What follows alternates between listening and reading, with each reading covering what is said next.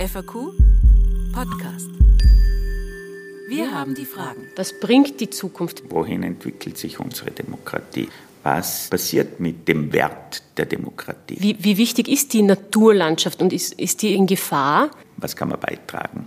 Ist es noch das Wissen, was man vor 100 Jahren hatte oder hat sich das sehr verändert? Muss das Wissen zum Unternehmen führen? Gibt es eine Frage, die du dir häufig stellst? Hallo und herzlich willkommen beim FAQ Podcast. Wir haben die Fragen. Mein Name ist Michaela Bilgeri und ich habe für diese Podcast-Folge gemeinsam mit Josef Rupp Frequently Asked Questions gestellt. Josef Rupp ist nicht nur leidenschaftlicher Fragensteller, er ist außerdem Eigentümer von Alma Käse und bereits in dritter Generation von Rupp Käse alles Käse äh, kann zwar durchaus auch als Frequently Asked Question durchgehen.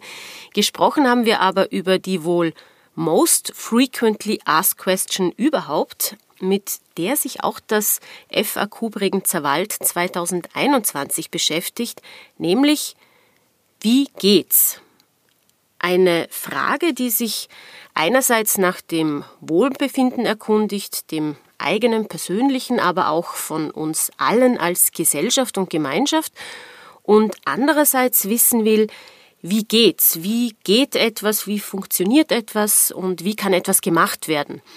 Ja, und äh, Josef Rupp hat mir vor dem Gespräch hier nicht nur einen Teller voller Käse hingestellt und ich entschuldige mich jetzt schon für den einen oder anderen Schmatzer, der da bald zu hören sein wird. Er blickt vor allem auch gerne über den eigenen Tellerrand hinaus mit Fragen wie wie geht Demokratie, wie geht Zukunft, wie geht Bildung, wie geht Klimawende oder wie geht bzw. wo braucht es Widerstand?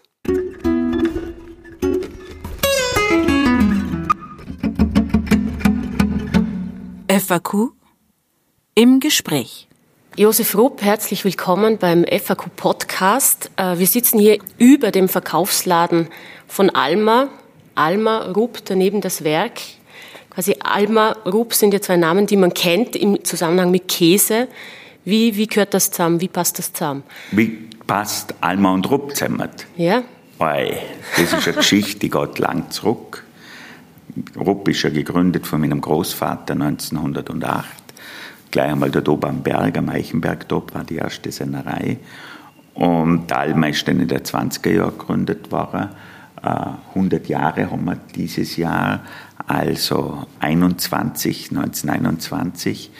Und da hat es dann eine Geschichte gegeben im äh, Weltkrieg, wo dann in den Nachwehen eigentlich nicht eine Konkurrenzsituation entstanden ist, sondern eine Feindschaft mit der habe ich aber eigentlich nichts zu tun gehabt. Das waren die Generationen davor. Und äh, dann ist das so gekommen, dass man nach dem EU-Beitritt hat bei uns so viel verändert.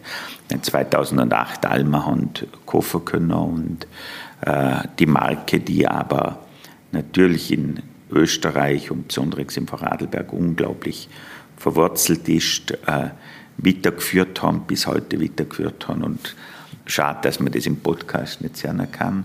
In dem Raum hin eigentlich den, das Herz, was die, die Markius macht, das ist der Käse vor allem aus der Alp, aus dem Bregenzer Wald und aus dem Alp, äh, Walsertal dass wir das eben weiterführen im Markenkern. Mhm. Und diesen, die Alpe und der, und der Bregenzer Wald, der ist ja auch im Logo mit dieser Sennerin, die noch in dieser ursprünglichen weißen Juppe, also der Tracht der Bregenzer Wälderinnen. Und da fällt mir natürlich auch ein, der, diese alte Sage von diesen wehrhaften Wälderinnen, die im 30-jährigen Krieg sich da in ihren weißen Juppen zur Wehr gesetzt haben. Und wenn ich jetzt so mich auch hier umschaue und diese, diese Wälderin sehe und dieses, quasi, da denkt man eben nicht nur an den Bregenzer Wald und an die Alpwirtschaft, sondern auch an dieses Eigenständige, an dieses Wehrhafte. Was würdest du sagen, wo, wogegen muss man sich irgendwie heutzutage noch wehren? Oder sagen wir es anders, wofür lohnt es sich oder wofür sollte man oder muss man irgendwie noch kämpfen? Oh, für ganz viel. Ja?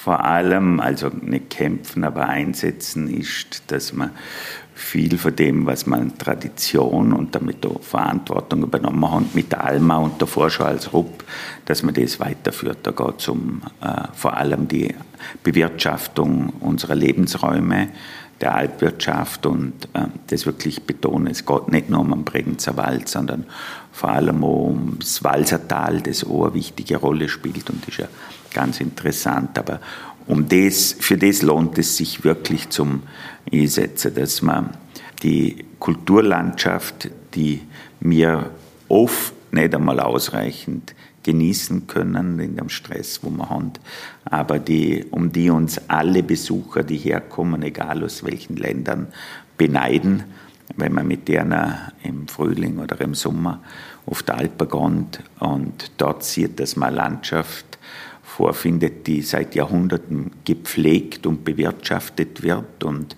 dann auch noch ein tolles Produkt da rauskommt, dann ist das das, wofür sich das Team von mir und, und ich wirklich gern einsetzen, dass wir das der nächsten Generation auch so weitergeben. Und da geht es nicht nur um also konservativ das Bewahren, sondern schon, wie kann man das äh, halt weiterentwickeln, dass es auch in Zukunft noch da ist für die nächsten Generationen.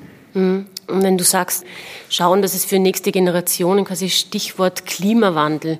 Ja, die, die Naturlandschaft ist ja und die Gegend, wo die Rohprodukte für den Käse quasi hergestellt werden. Bei einem Wein sagt man ja, man schmeckt, aus welcher Gegend der kommt. Wie, wie wichtig ist die Naturlandschaft und ist, ist die irgendwie auch in Gefahr? Gut, also jetzt zum Wein, das muss ich jetzt erst zeigen, weil sonst vergiss ich es danach, wenn ich den zweiten Teil eingehe. Das ist beim Käse gleich. Also wenn ich einen Kellermeister habe und mein Lingenau in den Käsekeller, also kann ich nur allen sagen, geht dort mal vorbei und schon das an.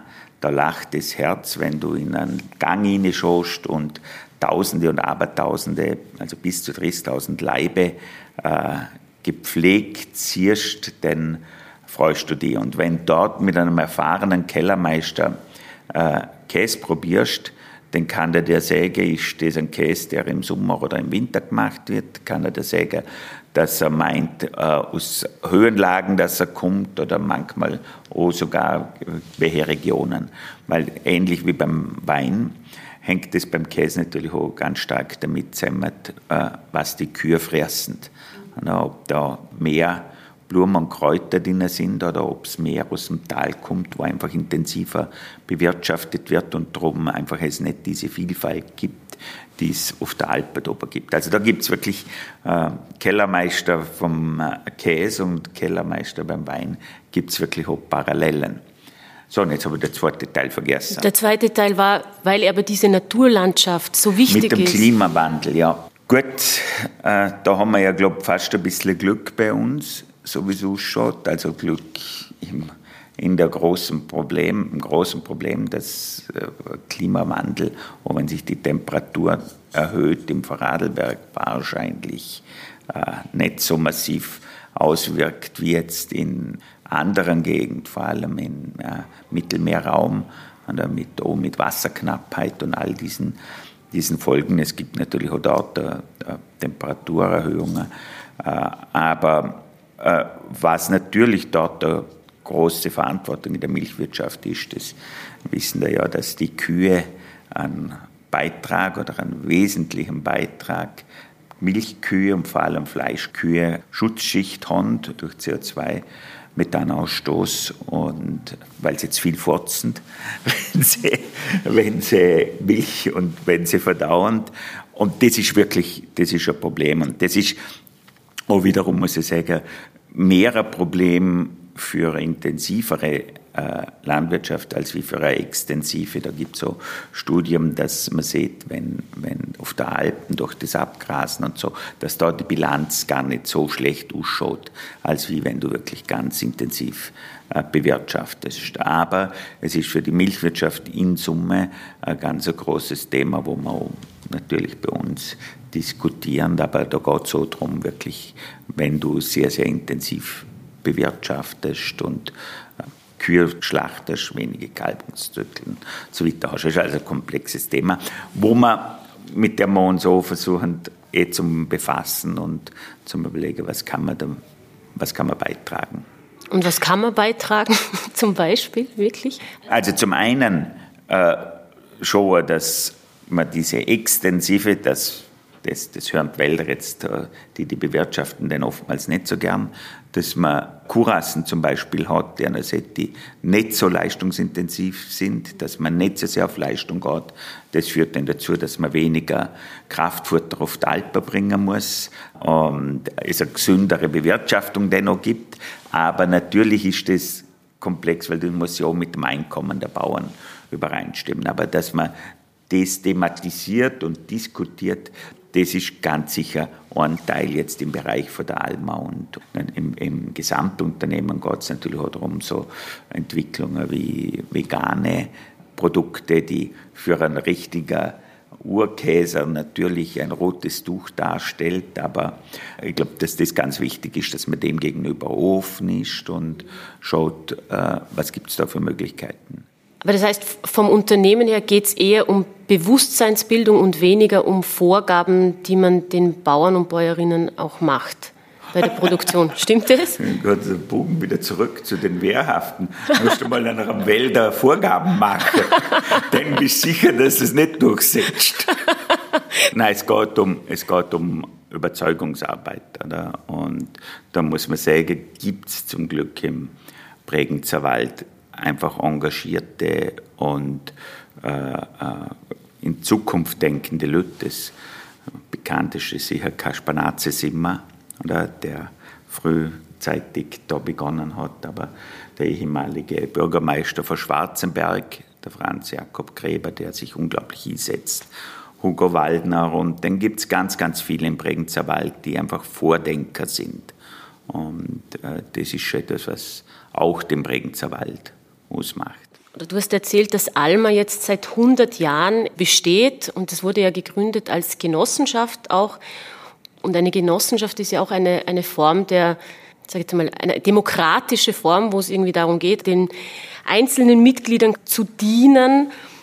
Ist das noch zu spüren oder anders gefragt, wie viel Demokratie ist eigentlich in so einem Unternehmen möglich?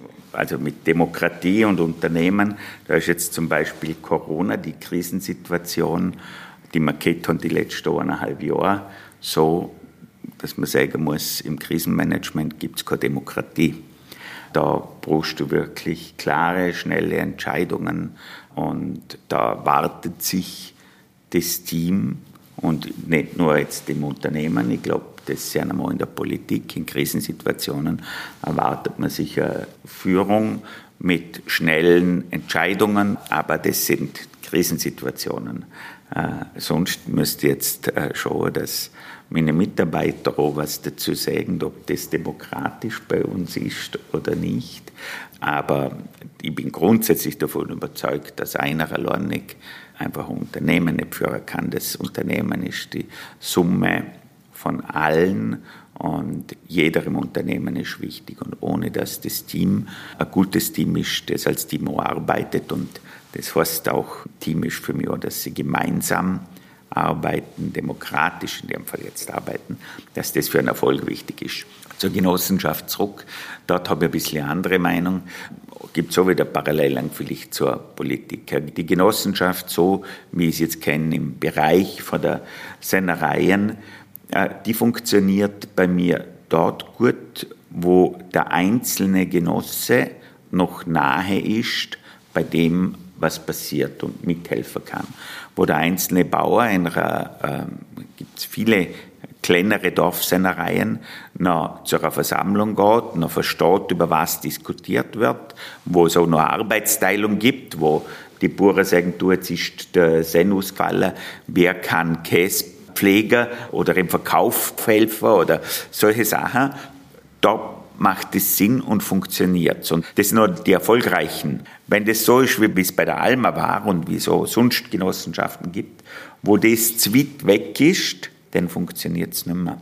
Weil dann gibt es auch die Kontrollfunktionen nicht mehr und die Steuerungsfunktionen. Und wie soll ein Bauer, der 20 Kühe hat, mitreden können, wenn der Maschine kaufen sollst, die 2 Millionen Euro kostet und aus was nicht Italien kommt und Schmelzkäse macht, oder?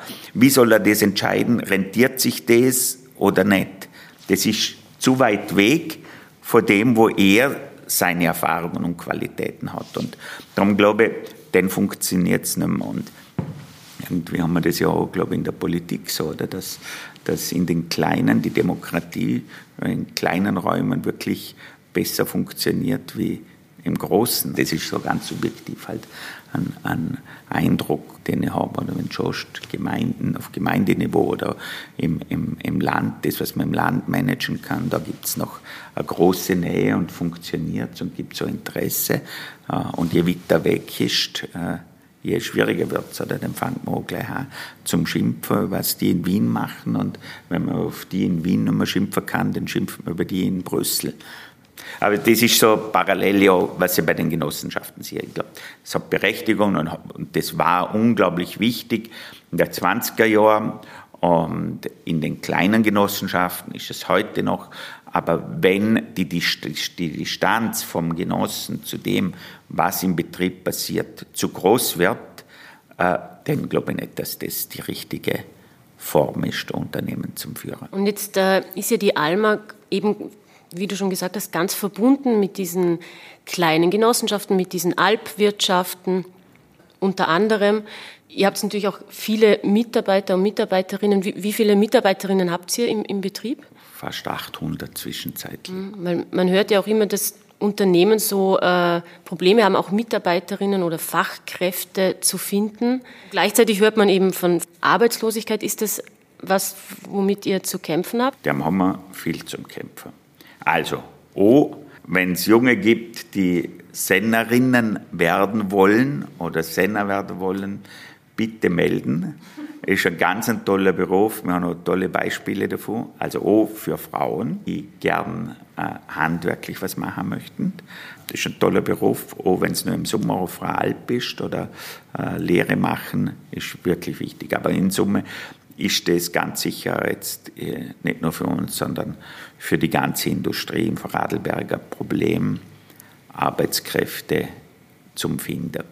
Aber woran liegt es dann, dass man keine, keine Arbeitskräfte findet in den Bereichen? Ist das Interesse am, am, an diesem Handwerk verloren gegangen? Oder? Ah, jetzt konkret vom Senner? Ja. Ja, ganz sicher ist es so schon. Die Beruf, Berufe äh, Senner oder ein Bäckerer oder ein Fleischerer. Das sind einfach Berufe, wo viel manuelle Arbeit gefordert ist, aber gleichzeitig ist es so handwerklich, du musst viel können, ist von den Arbeitszeiten schwer zum Regulieren, geht auch nicht mit äh, Bartek und den Bartek freinehmen, gerade in einer kleinen Genossenschaft. Das ist einfach ein Sieben-Tages-Job. Ne? dort ist es natürlich so, die haben dann am Vormittag zum Tour, wenn gekäst wird und dafür äh, der ganze Nachmittag frei. Und das muss man wählen, aber das ist ganz sicher eine der großen Herausforderungen, die man hat. Aber zurück jetzt noch einmal zum ersten Teil der Frage, äh, gesehen hast, mit Alma und Alpwirtschaft. Was mir dort schon gesehen haben, ist, dass, wo wir die Alma übernommen haben, dass die Alma, die eigentlich die Bauern vertritt, kein 6 Kilo von dem tollen Produkt als Alpkäse verkauft haben, weil das ist schwieriger. Die haben das alles als Bergkäse verkauft oder als andere Produkte, aber nicht als Alpkäse. Und obwohl das eigentlich ihre Eigentümer waren, ein Großteil der einzelnen Genossen, und obwohl es das so war, haben wir gesehen, dass die sich für die Alpwirtschaft eigentlich nicht wirklich eingesetzt haben.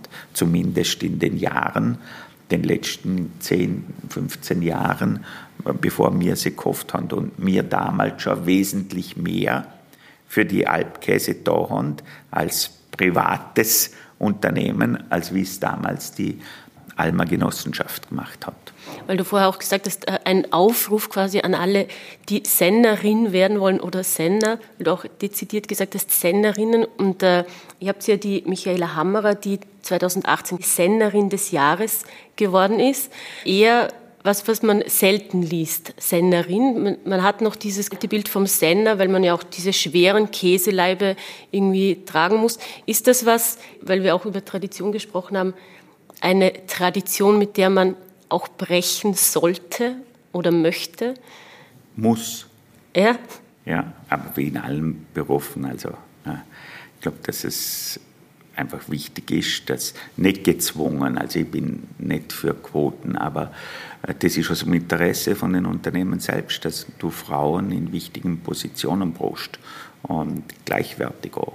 Da kommen jetzt gleich eine ganze Reihe von anderen Problemen wie Kinderbetreuung und so weiter, aber äh, da bin ich überzeugt und wie gesagt, wir haben im Timo eine ganze Gruppe von ganz tollen Frauen und das ist eine der großen Chancen, auch zurück zu dem, was wir davor gesehen haben, mit Arbeitskräftemangel. Und äh, das ist etwas, wo man wirklich schauen muss, mehr Schwergewicht darauf zu legen, mehr Frauen auch in Berufe, die scheinbare Männerdomänen sind. Und also das mit den schweren Käseleiben ist in einer modernen Sennerei auch nicht mehr so.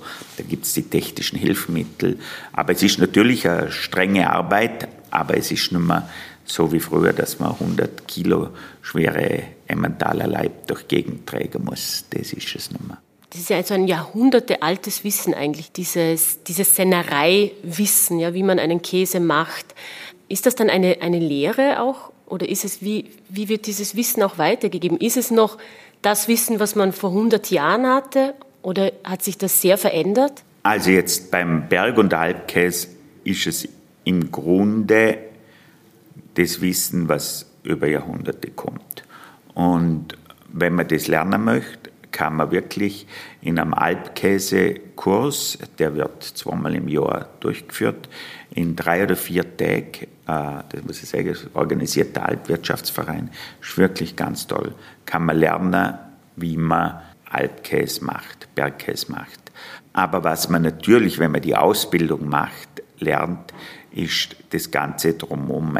Also äh, wenn die Produktion halt einmal nicht funktioniert. Was ist der Grund, weshalb der Käse nicht gut wird? Oder die ganze Hygiene, die ganzen Risikobewertungen, die es gibt. Also da gibt es wirklich viel Sachen, wo einfach man viel, viel gelernt hat in den letzten äh, Jahrzehnten und das lernt man halt in der Lehre auch, wie in anderen Berufen. Oh, also das Käsemachen selber, das ist wie Du selber, wenn du heim kochst, kannst du gut kochen und kommt was raus, aber ein gelernter Koch kann halt einfach ein bisschen mehr und weiß auch mehr.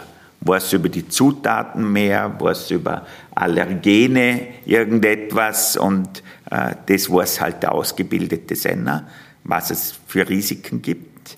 Muss man, um so ein Unternehmen zu führen, muss man da selber Ahnung davon haben?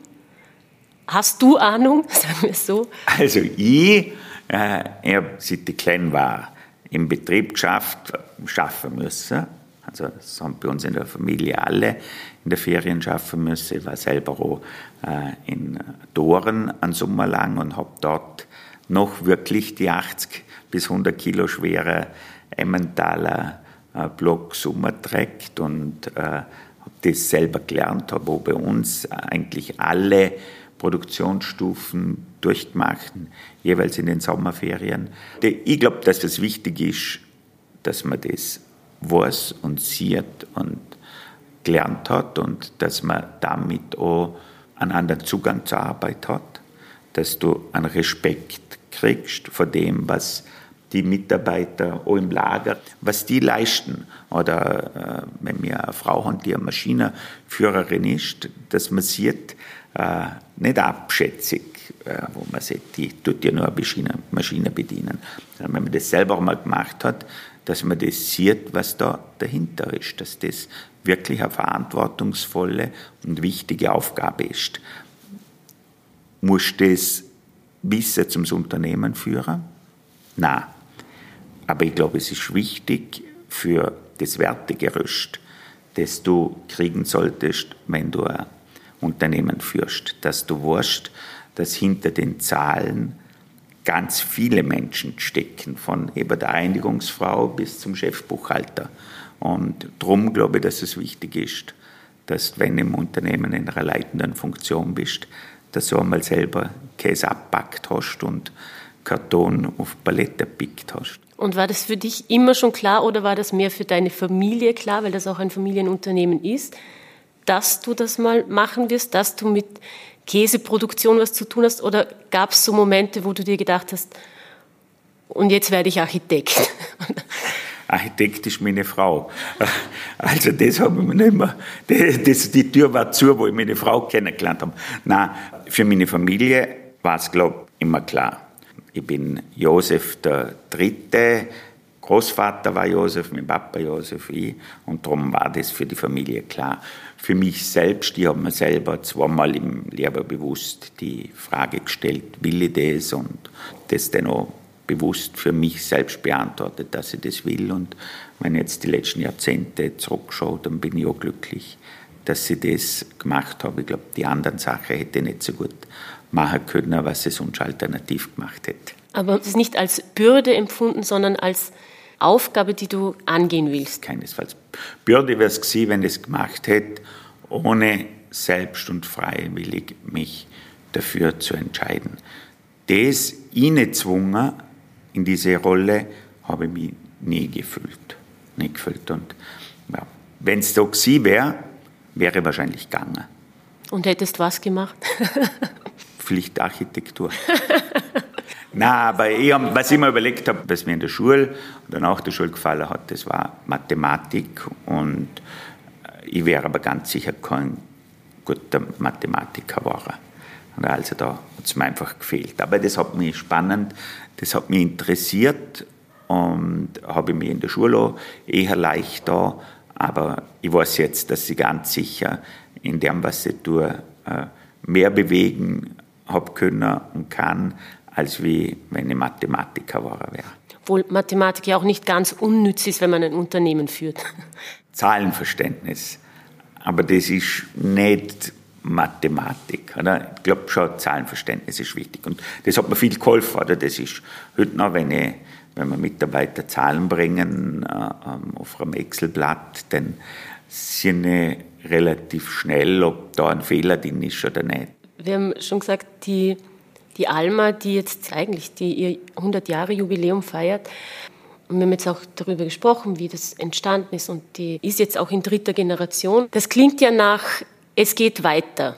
Ja, das heißt, das, das ist auch etwas, was von der Vergangenheit in die Gegenwart, die damalige Zukunft getragen wurde und das jetzt wieder weitergetragen wird. Was würdest du sagen, was, was bringt die Zukunft? Ja, was, was tun sich für neue Felder vielleicht auf oder was verändert sich noch oder bleibt es gleich? Na, es ändert sich sicher, aber was sich ändert, das ist, äh, weiß ich nicht. Ich hoffe, wie gesagt, für den kleinen Bereich, wo wir jetzt über übersehen oder einen Einfluss haben, das ist die Alpwirtschaft in Vorarlberg.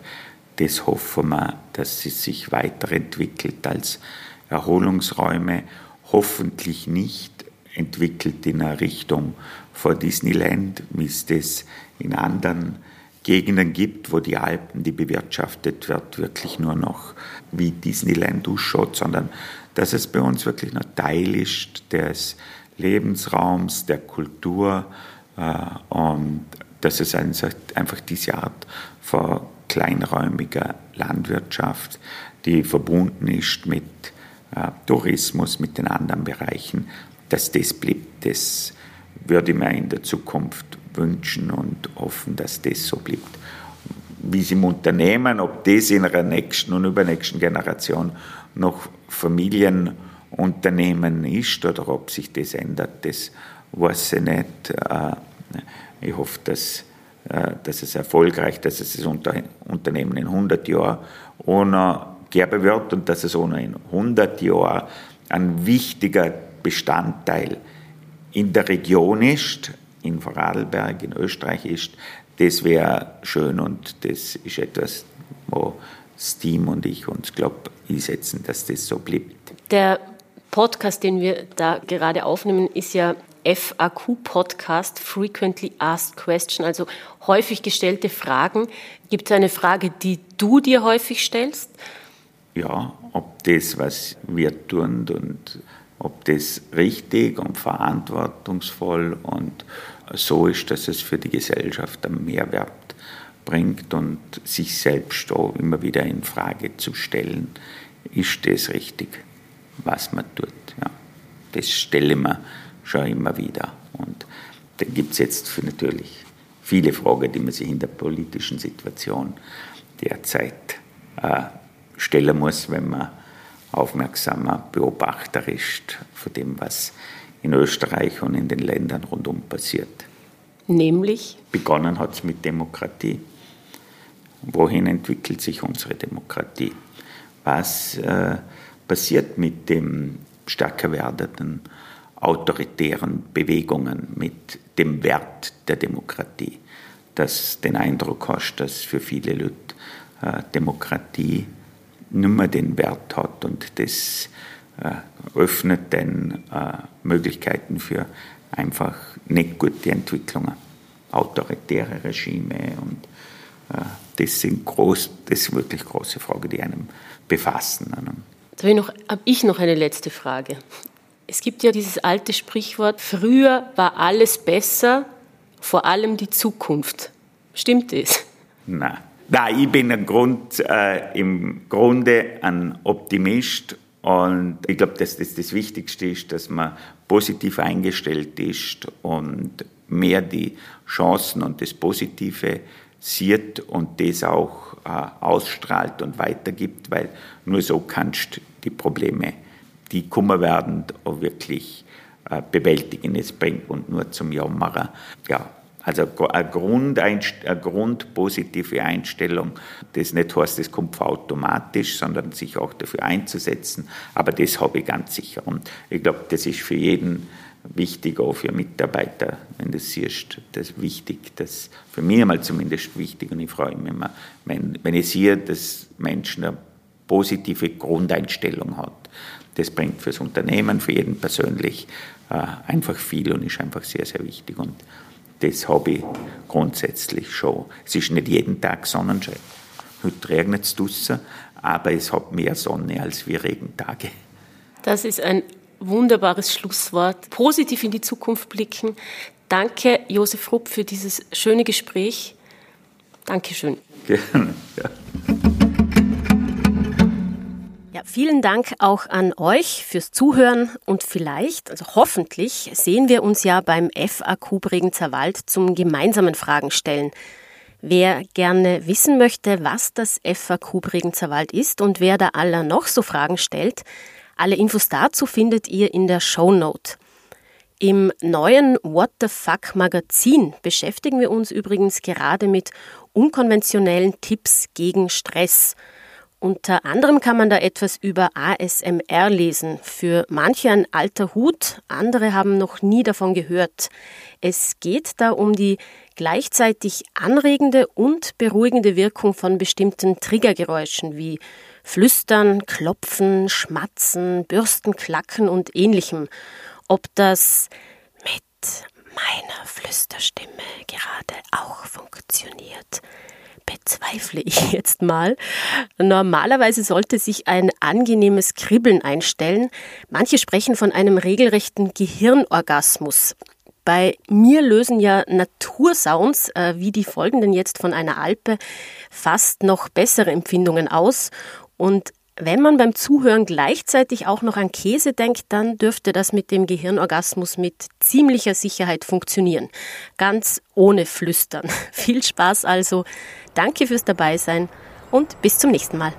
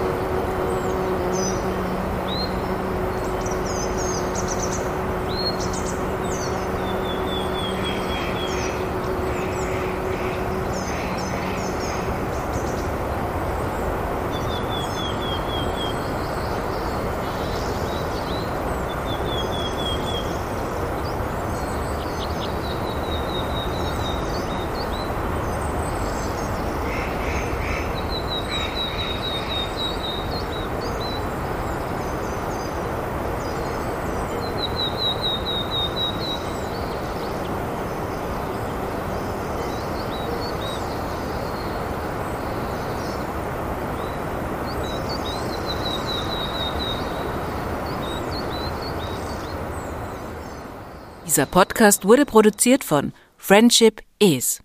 What the fuck?